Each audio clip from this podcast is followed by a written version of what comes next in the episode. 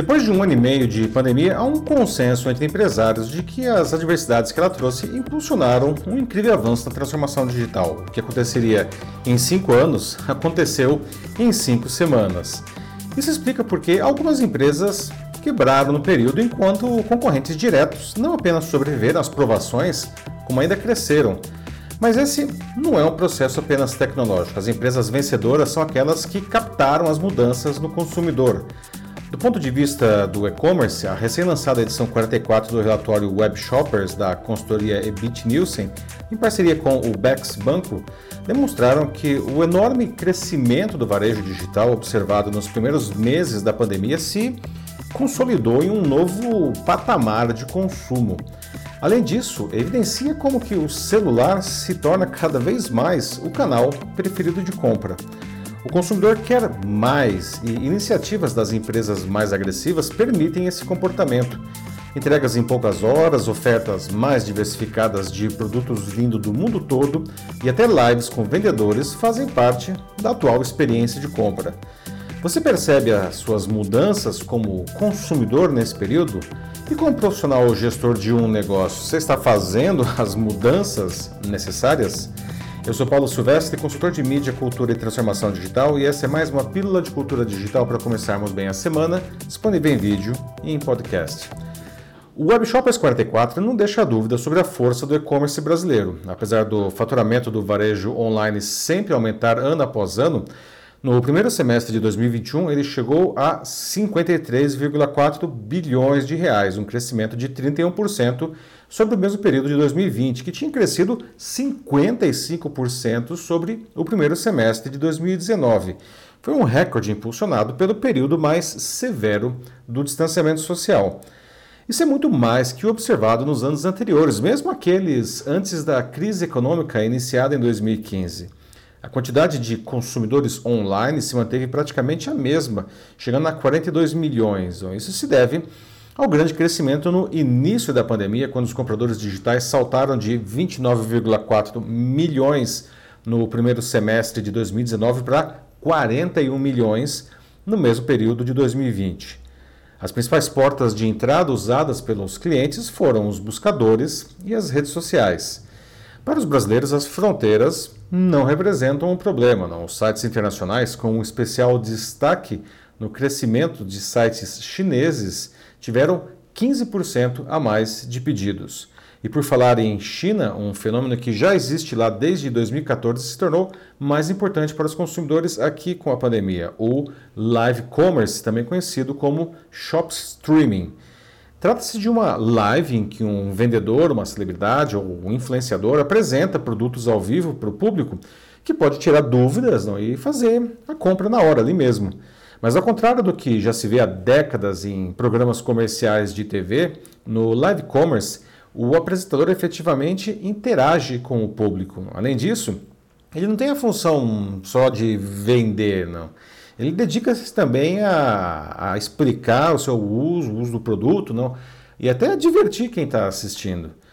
No ano passado, as lojas chinesas venderam 200 bilhões de dólares em produtos assim. Nesse ano, devem chegar a 300 bilhões de dólares.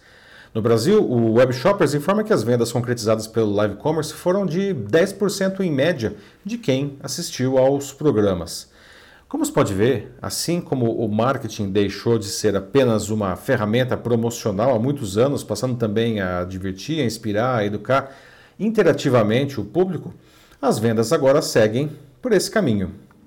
O consumidor ele tem hoje muito poder na palma da mão, né? literalmente. Né? O Web Shoppers 44 mostrou que o celular continua sendo um canal cada vez mais importante para o e-commerce, com 53% do total de vendas chegando a 28,2 bilhões de reais no primeiro semestre. Não? E isso é um aumento de 28,4% frente ao mesmo período de 2020.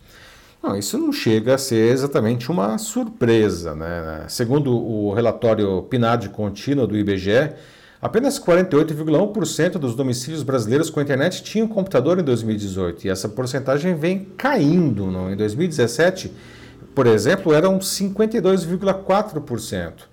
Já os smartphones crescem, não? passando nesse período mesmo né, de 98,7% em 2017 para 99,2% dos domicílios em 2018. Praticamente todos os domicílios brasileiros com internet têm celulares, não? sendo que em 45,5% dos casos é a única forma de conexão. Então já não é de hoje que a experiência de compra precisa ser ótima na telinha dos smartphones. Não? Mais importante até que nos computadores. Não? Por isso, me parece incrível, inexplicável ver que muitos varejistas, inclusive alguns grandes, continuem fazendo de seus aplicativos apenas uma versão do site ajustada para o celular. Para piorar, usam muito pouco os recursos incríveis que os smartphones têm, como sensores diferentes, não, geolocalização, ou a própria câmera. Isso é dinheiro que fica na mesa, não. Estão perdendo vendas, estão perdendo clientes, não. Tem que mudar essa cabeça. Esse poder do usuário e a concorrência acirrada estão redefinindo também o prazo de entrega. Serviços de compra programadas como Amazon, Magazine Luiza ou Americanas.com, que antes da pandemia demoravam dias para entregar produtos, agora fazem isso em horas em alguns casos. De certa forma, essas operações se sobrepõem agora a aplicativos de delivery como o Rappi e iFood, que são acostumados a entregas em minutos. Não?